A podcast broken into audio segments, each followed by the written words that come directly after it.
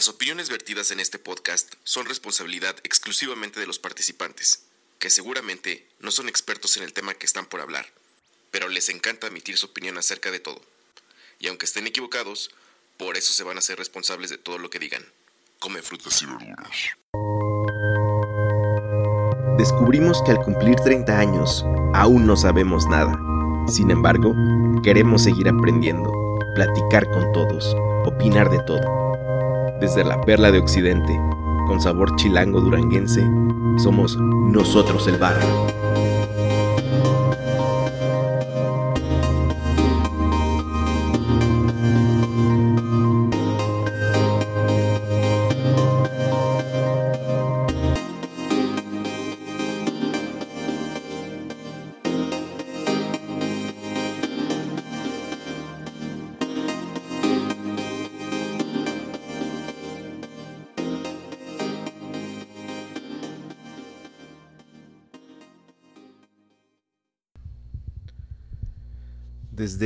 Que tengo recuerdo y no es como que era una fantasía o, o, no sé cómo llamarlo, pero desde que tengo recuerdo creo que siempre me visualicé con una hija.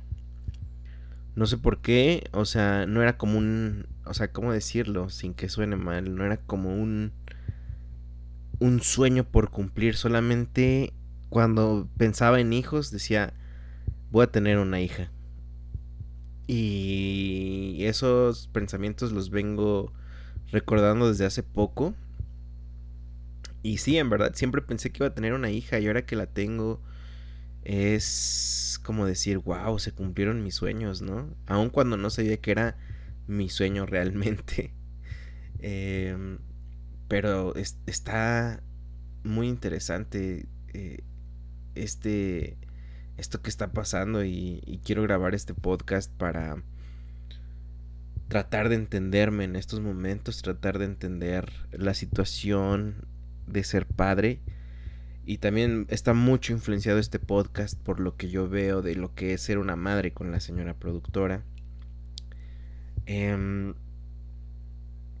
hace también, desde que nos casamos y empezamos a hablar de tener o no hijos, Em, y cuando decidimos esperar, em, creo que empecé a soñar. Tenía hace unos dos años, estoy hablando en el 2019, esto es como en el 2017. Yo tenía sueños recurrentes de que tenía una hija, como les digo. Y despertaba y en esos momentos de sueño donde soñaba a una bebé súper tierna y todo eso. O sea, ni siquiera le veía la cara, solamente como que soñaba la sensación que te da cuando ves a un bebé. Entonces yo recuerdo que despertaba y, y me daba como una nostalgia de, ay, no manches, no, no la tengo, no la voy a tener. Pero también en ese, en ese año como que estuve pensando de, ay, hay que tener un bebé, estaría bien chido. Y empecé a crearme el discurso de, quiero experimentar ese amor. Eh, porque ya experimenté el amor de familia, experimenté el amor de pareja. Eh, sí, ¿por qué no? Vamos a decir que también el amor propio, pero dije, quiero experimentar el amor eh, hacia un ser humano, sangre de mi sangre, ¿no? Y yo decía, sí, quiero, quiero intentarlo, etcétera, etcétera. Pero pasó el tiempo y fue hasta este año 2019 que, que tuve la fortuna de ser padre. Sin embargo, quiero hablar de muchas cosas que, que, vienen al momento de, de, ser este padre de familia. Porque para empezar quiero decir que cada quien habla como le va en la feria, ¿no? Cada quien habla de acuerdo a sus propias experiencias, de acuerdo a lo que eh, pues se va formando la situación en la que le tocó ser padre, me imagino que influye mucho. Y pues yo fui o soy padre a mis 31 años con un trabajo estable, con una relación eh, también estable de pareja. Entonces eh, creo yo que también puede definir mucho mi eh, pensamiento al respecto de lo que significa ser hoy en día un papá para mí. Sin embargo, creo que yo estaba muy confundido y ahorita lo digo con unas siete semanas de experiencia, muy poco la verdad.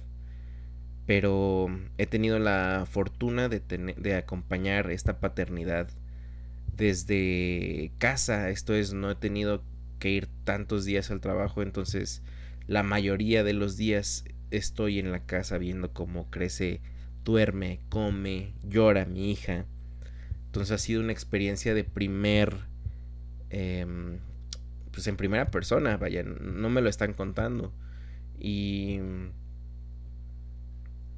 yo estaba confundido, creí que el amor que iba a sentir hacia una hija era de mucha ternura. Estaba confundiendo el término ternura con lo que según yo ahora creo que de o sea, más bien de verdad es el amor hacia un hijo.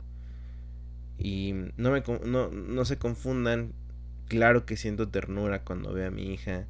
Hoy en día está mm, respondiendo con sonrisitas y pequeñas carcajaditas a algunas cosas que hacemos, entonces eso pues nos tiene babeando, ¿no? Por supuesto que esa ternura es parte de, pero no lo es todo, ¿no? Eh, al igual que ellos, pues no nos conocían, yo tampoco conocía a mi hija, entonces no es que necesariamente salga del vientre y ya sientas un amor brutal y ya lo amo, es como toda relación como con otro ser humano. Debes de crearla, crear esa relación, ese vínculo, ese pues sí, regarlo todos los días, estar ahí todos los días. Sin embargo, eh, y miren que ya siento que soy una persona que puede tener algún juicio y sabe diferenciar entre una cosa y otra, pero lo que a veces nos presenta la tele, la publicidad con respecto a la paternidad, de papás súper felices, mamás sobre todo, esto es lo pienso mucho en las mamás que, que ponen mamás súper contentas en la lactancia, mamás súper contentas después del parto, en las publicidades, ¿no? Y claro que hay, hay, gente que está así, pero la realidad que la estoy viviendo y que no nos mostraron, por supuesto, en ningún otro lugar, por ejemplo, aun cuando yo soy hermano mayor, no recuerdo estos momentos con mis hermanos de, de lo cansado que es y lo agotador que es ser padre. Eh, muchos piensan que solamente son momentos de abrazar a la bebé y estar sonriendo y verla como duerme y ser felices por siempre en la casa.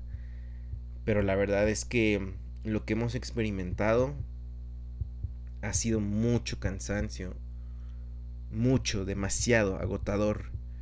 Y es una tarea que no descansa justamente porque es una bebé que no conoce de que estás cansado, que no conoce que tienes que entregar cierto trabajo, que tienes horarios, que a lo mejor también nuestra generación, hablo de los de, no sé, mis contemporáneos, empezamos a ser una generación acostumbrada a la comodidad. Y ser padre o madre no es cómodo. Y si tú fuiste víctima o estás siendo víctima de por qué pienso esto cuando yo tengo que estar feliz todo el tiempo como en esa imagen y estar diciéndole a mi bebé que lo amo todo el tiempo. ¿Por qué no lo estoy sintiendo? Déjame decirte una cosa. Eres un ser humano que está cansado. Eso estoy tratando también de entenderlo yo. A veces siento, ¿por, ¿por qué hoy no me siento feliz? Y pues descubro que es porque estoy agotado eh, el llanto no cesa em, y, y, el cansancio es extremo en, en, los dos lados, ¿no? Más con la mamá. Hablo más porque pues de ella depende la alimentación de, de mi hija. Entonces, también como hombre digo, pues, ¿por qué no me puedo quejar? Porque ella está más cansada que yo, pero créanme que no es una competencia de ver quién está más cansado y quién es el que está haciendo más las cosas. Creo que como hombres eh, el rol ha estado cambiando y cambiando para bien. Estamos involucrándonos más en la crianza de nuestros hijos o hijas. Y está chido. Está chido saber que que no se trataba de llegar del trabajo y decirle a la esposa, eh, ¿por qué no tienes comida? Pues si tu único trabajo es cuidar a la bebé, pero el trabajo, el cuidar a la bebé o al bebé es lo más pesado, es el trabajo más demandante. Ahora le entiendo que existe. Sin lugar a dudas. O sea, eh, el amor hacia, hacia, hacia un hijo, lo que quiero decir con esto, el amor hacia un hijo o una hija, no es un amor como el que se haya experimentado jamás. Hablo para, para mí en una relación o en, entre hermanos o entre primos o entre padres e hijos, ¿no? Más bien entre mi relación como hijo con mis padres. No se compara porque el amor que le tengo hacia mi hija incluye o se basa en en un sacrificio en la no comodidad, en decir, ok, estoy muy cansado, pero mi hija me necesita. Ok, hoy no hay tiempo para esto, pero tengo que estar con mi hija. Y no lo haces por obligación necesariamente, sino ese sacrificio que se hace, ese, esa no comodidad, ese cansancio extremo, ese llorar por no saber qué tiene, ese es el amor de un padre hacia un hijo, es lo que hoy entiendo. Y no es el amor de solamente estar sonriendo y decir, wow, todo es bonito. Y no quiero sentirme que estoy quejándome, sino estoy, creo yo, estoy contando lo que se vive, lo que no ves, ¿no? Cuando tú vas a visitar una pareja que acaba de tener un hijo, pues te reciben contentos, eh, o a veces no, no sé, pero es, hey, ¿qué onda? ¿Cómo te va? Súper bien. La respuesta que damos es, pues es bien padre, es bien chido. Claro que es padre, claro que está súper chido el amor que le tenemos, pero, pero el trabajo que requiere criarlo, eh, cuidarla, em, el dinero que también se tiene que tener para mantenerla, requiere un esfuerzo requiere un, sacrificio. Y, espero que no lo entiendan como una obligación suprema o una obligación por la mala. No, es un ya no importas tanto tú. Ya no importa tus prejuicios. Ya no importa este nada. Tienes que cumplir quieres cumplir. Esa es una de las cosas que he aprendido en estos días que, que pues está muy intenso también y me he puesto a pensar en la gente que no quiere ser papá y que le tocó ser papá. Estoy pensando en todos esos padres hombres, padres hombres, o sea, no hablo de papá y mamá, la pareja, sino esos padres que se fueron y que dejaron a la mujer sola, estaba pensando en qué, qué situación les llevó a hacer eso y por supuesto una es eh, pues falta de falta de mm, valentía, de compromiso, de amor. Pero en algún punto entiendo que hayan sentido que lo sobrepasa. Porque hay momentos en la madrugada donde el llanto es fuerte, donde tú no has dormido mucho, donde estás deshidratado, estás mareado, donde estás, eh, ves a tu pareja y está igual o peor, y dices, ¿qué hice? ¿Realmente voy a poder con esto? Al final, cuando te duermes y al otro día despiertas ya descansado, te das cuenta que que sí pudiste, que estabas solamente muy cansado, pero que a lo mejor la situación no era tan mala, solamente tenías que descansar. Y yo creo que esos padres que se fueron no se dieron la oportunidad de darse en cuenta que sí iban a poder. También me pongo a pensar en las niñas, literal, las niñas que, que se vuelven mamás a sus 15 años. Eh, entiendo perfectamente que quieran entregarla al bebé a la abuela y decir, vámonos, yo me voy de aquí, necesito espacio. ¿Por qué? Pues porque son adolescentes que apenas están aprendiendo a ser ellos y, y, ya tienen una responsabilidad enorme. No estoy justificando, estoy diciendo que entiendo cómo se sienten tan abrumados, tan de repente solos, podría decir. Y el hecho de que también hayamos decidido que estamos lejos de la familia, em, me doy cuenta hoy cuánto necesitamos a alguien cerca, ¿no? Y hay un dicho que dice que se necesita, es un dicho no sé si es en español, pero en inglés es It takes a village to raise a child. Se necesita toda una villa para criar un pueblo entero para criar un niño. Y es verdad, porque no nada más son manos o cansancio.